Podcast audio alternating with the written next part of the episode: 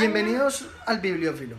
En esta ocasión vamos a hacer eh, una reseña conjunta co- del libro Aventuras de un niño de la calle.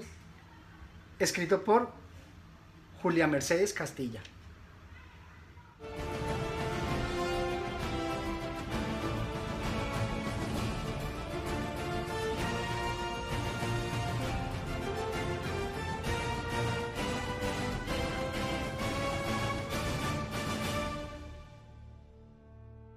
Inicia con dos niños que son amigos que viven en la calle, se encuentran y empiezan a hablar de las historias de cómo se volvieron pobres y luego empezaron a, a divertirse y a imaginar qué podrían hacer juntos para sobrevivir. Mm, qué bien. Luego, ¿qué pasaba? Ah, en, un en una ocasión, pues el amigo de uno se tuvo que ir al hospital porque un carro lo atropelló, entonces debía ir al hospital y dejaron al otro amigo solo, así que él tenía que ingeniárselas un poquito más solo. Entonces él, él fue a buscar ayuda y vio a un señor que estaba herido. Entonces lo ayudó, pero él no sabía que ese señor era malo. Entonces luego se las ingenió también para escapar, se metió por un túnel y logró salir y ahí logró encontrar a su amigo después de hacer unas vueltas en, viendo el lugar donde se había ido.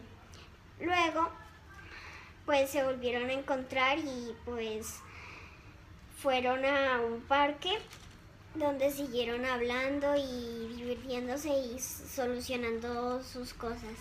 Las principales cosas que tenían que solucionar es como dónde encontrar comida, cómo refugiarse y también cómo sobrevivir así cuando haga frío y o mucho calor o pues pase cosas inesperadas. ¿Y cómo finaliza?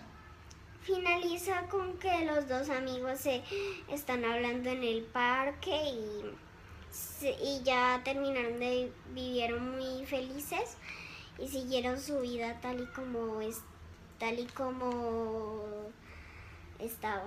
Solo el presente les interesaba y la libertad a la que estaban acostumbrados. Perfecto, muchas gracias. ¿Y cuál fue la parte que más te gustó?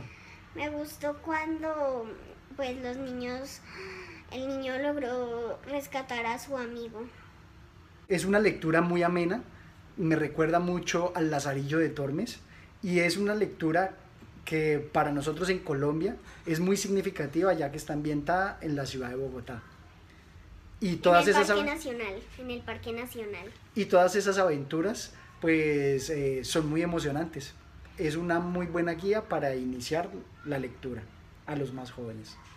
Dice que a partir de los 11 años, pero yo que tengo 9, lo he leído y no me parece tan cruel.